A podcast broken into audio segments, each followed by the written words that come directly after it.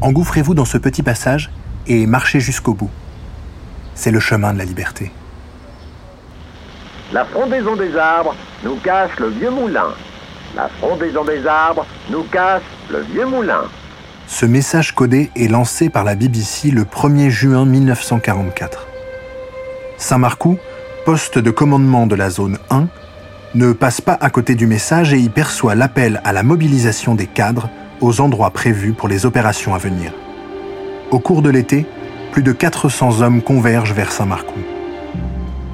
Officiers, radios, agents de liaison venant de Bruxelles, de Namur, de Dinan arrivent progressivement. Toutes les maisons du hameau, ou presque, abritent des résistants et du matériel. Les rendez-vous nocturnes s'y enchaînent, à l'abri des regards. Tout se met en place petit à petit, jusqu'à septembre 1944. Dénouement local de ces années sombres. Les Allemands fuient devant l'avancée implacable des Alliés. Et l'armée secrète sort du bois.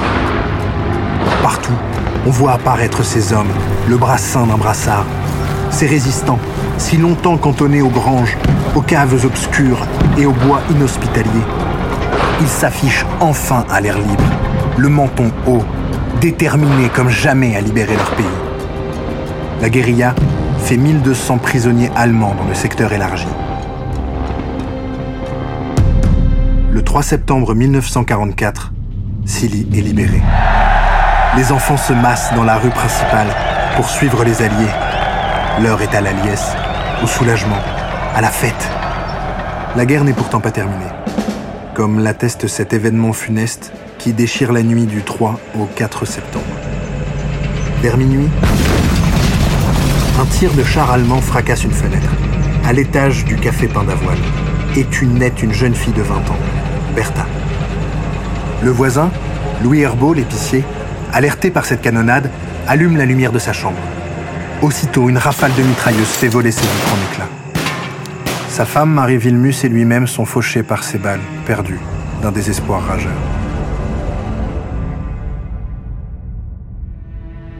Ce seront les derniers stigmates du conflit meurtrier à Silly. Des mois plus tard, la Seconde Guerre mondiale prendra fin, laissant derrière elle des dizaines de millions de morts, des pays en ruine d'une manière que l'on n'aurait jamais pu concevoir, et devant elle, une Europe à construire, symbole d'une paix pérenne et fragile.